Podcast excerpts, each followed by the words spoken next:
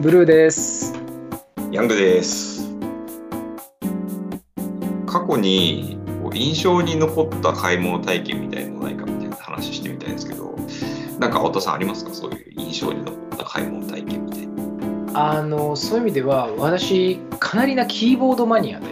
キーボードあのキーボードあの入力装置の、うん入力装置のキーボードなんで、新しいキーボード見ると僕結構買いますね。あ、結構いってますね、それ。これ結構なんか自分でも不思議で、はいあの我々の世代っておそらく、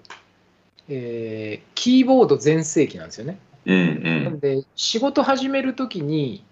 あのまだブラインドタイプのソフトウェアとかなかったんでブラインドタイプ学校っていうのに僕行ったんですよ、あ、会社のお金で。なるほど。うん、でブラインドタイプができるようにならないとキーボード打てないからっつってであの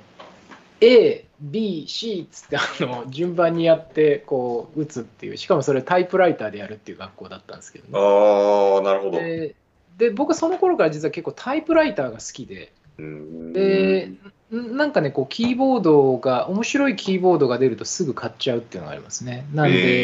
えあの我々の頃ってハンドヘルドデバイスが出始めの頃でまあそれこそアップルのニュートンがあったりしたんですけど僕の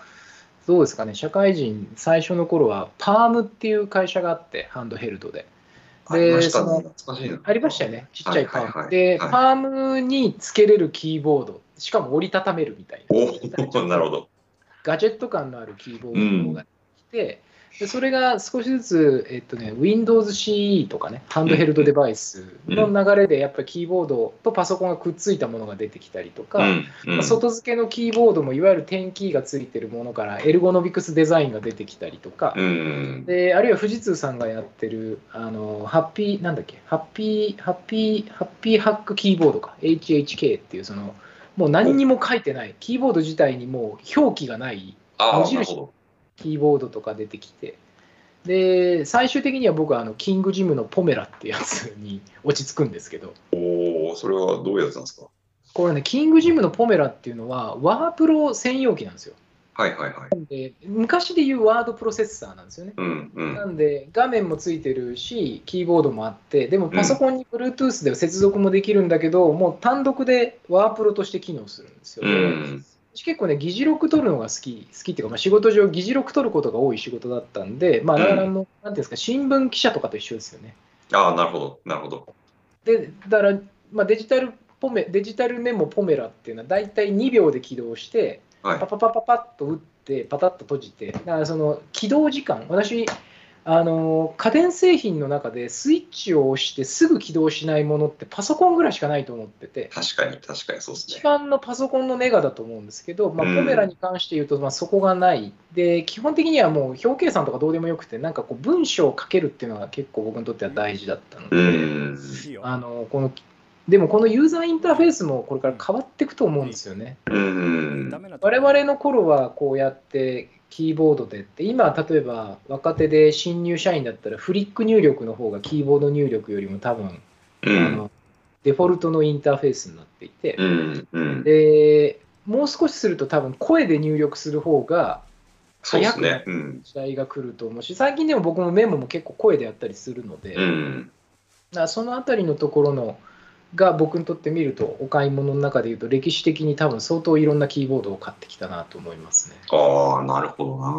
な。いや、確かにキーボード、僕はそこまで詳しくないですけど、あの、えーっと、何でしたっけメカニカルキーボードっていうなんかタイプあるじゃないですか。なんかカチャカチャ音が鳴るタイプ、音が鳴るタイプのやそつ。あれあがり一時好きになって、あれをひなんか何種類か試してたことは確かありましたね。で、あれ不思議不思議ですよね、やっぱりそのタッチがこう、ある程度指には、なんていうんですかね、リバースフィードバックされあ、るそうそう、なんか跳ね返ってくる感じがちょっとなんか若干気持ちいいみたいな爽快感があるというか。うんで、あれ周りに大体うるせえって言われるんですよね、あれ作ってると。はい、あります、あります。だか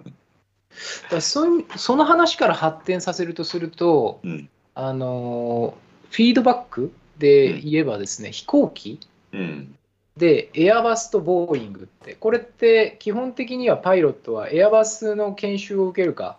ボーイングの研修を受けるかによって、その飛行機しか乗れなくなるんですけど、あ、そうなんですか。うん、これね、2つ設計思想が全然違うんですよ。うん。で、ボーイングはそのリバースフィードバックがあるんですよね。うん、うん、なんであの、よく映画で僕らが見る操縦桿なんですよ。うん、で、操縦桿を押すと降り落ちるし、操縦桿を引くと飛行機が上がる。うん。でえーリバースフィードバックなんで、思いっきり押そう押し押して下ろすぞって決めると、それを本当に力かけて押さないと、フィードバックでできないようになってる。うん、かなり人間の感覚とそのユユーザーインターフェースがこうかなり合致して、うんそこに制限もかかってれば、なんていうんですかね、インテュイットっていうか、その本能的な部分もあるんですよね。うん、で方々エアバスってジョイスティックなんですよ。うん、でそうすると、上げるのも下げるのも指先一つなんですよね。うん、うん、なんで、操縦桿を押したり引いたりっていうのとは、ちょっと全然設計思想が変わりますと、だからメカニカルのキーボードってそういうところがあって、うん、強く叩けば強く返ってくるし、優しく叩けば優しく返ってくるうんんですうよんうんいわゆるそのタッチ系のものは逆にそこがよくわからないという感じになりますよね。うん確かに。で、どっちが好きかって、これ正解ないと思っててうん、あれ、好みがある話ですよね、きっと。っていう気がするんですよ。うん、なんで自分の買い物の履歴を見ててもそのだから A がいいだから B がいいっていうよりはもうこれ好き嫌いの問題ですよねっていう感じがしますね。うん、なるほど若原さん何かあります買い物のこだわな。り。僕はですね、さっき思ったのは、ちょっとそういうこだわり系ではないんですけど、あのーそんなに大した額使ってないのに結構特別感のある買い物をしたなっていう経験を思い出したんですよ。で、なるほどえっとね、それは何かっていうと、えっと、あれなんか、あれは、会社、仕事絡みで、えっと、なんか、えっとですね、誰かの会社が持ってるマンションでパーティー、人を呼んでパーティーやるみたいな話、時だだったんですけど、で、結構人が来るんだけど、えっと、そのスリッパが全然ないから、スリッパを買いに行こうっていう話になって、なるほど。えっとね、フランフランかなんか行ったんですね、確かあの時。で、あの、結構20人とか30人とか来る規模だったんで、もうそうんのフランフランのこうディスプレイされてるスリッパをですね、あの、ここっからここまでの色全部2個ずつくださいみたいな買い方したんですよ。大名買いですね。そう大名買いそしただ。ら、まあ、でもスリッパなんて1足1000円とかそんなもんなんで、30足買ったって3万円とかじゃないですか。 3万円。だから、額的にはそんなすっごい額使ってるわけじゃないんですけど、その、まあ、そういうなんかダイナミックな買い方したんで、店員さんが3人くらい出てきて、あ、じゃあこれでよろしいですかみたいな、これはどういう、何個ずつお包みしましょうかみたいな、なんか3人くらい付きっきりでなんか対応してくれるみたいな、すごい、なるほど。なんかこう、VIP の買い物した気分になってですね、なんかその、買い物の、買い物体験の満足度で言ったら、めちゃくちゃコストパフォーマンス良かったな、みたいな、なんかそういうのはありましたね。ここからここまでってやつですね。ここそう、あからここまでれ、はい。一回言ってみ、言ってみたかったっていうか、あこういう感じなんだっていうのをその時に思いましたなるね。ほど。はい。今だとすごいデータになっちゃうんでしょうね、それって。そうですね。異常値みたいな感じですよね、きっと。おそらく敷地を超えた異常値として取り扱われて、うん。切られるんでしょうね、全体のデータとして見るとじゃない。ですかね。うん。でも個人のデータ、個人のデータベースとして見ると、向こう側からすると、やっぱりそのデータを残して解析するんでしょうね、きっとね。うん。うん。だからこの人は30人家族がいる人かもしれないと。うん。うん。でもお店の買い物履歴と購入履歴と傾向と対策で見ると敷地を超えてて多分例外扱いになるっていう。うん。うん。クリーニングで消されちゃうデータですね。なるほどう。ん、確かに分析する側からすると結構悩ましい話ですね、それは。どう見るんでしょうね。だってうん売上として見ると結構いい売上でしたと。ですね。うん。でできればこの太い客を捕まえたいっていう気持ちとうん、でもデータクレンジングする側からするとこんな異常値どう扱うかねって悩むところでしょうね。うん。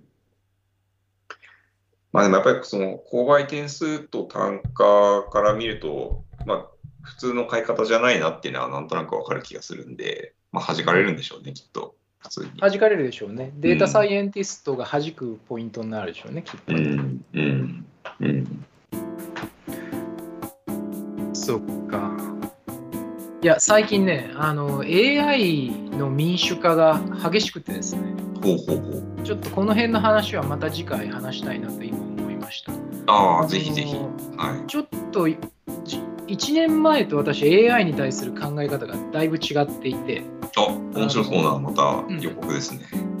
ソフトウェアの民主化がすごいもんですからはい。会会社を作るっていうのが AI はすごい難しくなりそうだなっていうのがなんか最近感じてることですね。えー、なるほど。なんであの AI の AI を扱う企業の変化とうん。 AI を使ったビジネスの作り方とそこにおけるメーカーのメリットあるいはメーカーが持ってる力との組み合わせみたいなやつがちょっと私今仮説であるんですけど。おこれーは。ちょっとまた次回話したいテーマあ、ぜひぜひ。じゃあ次はそのテーマでぜひお願いします。はい。あっという間でした。今日もありがそとううでございすます。ね。今日もありがとうございました。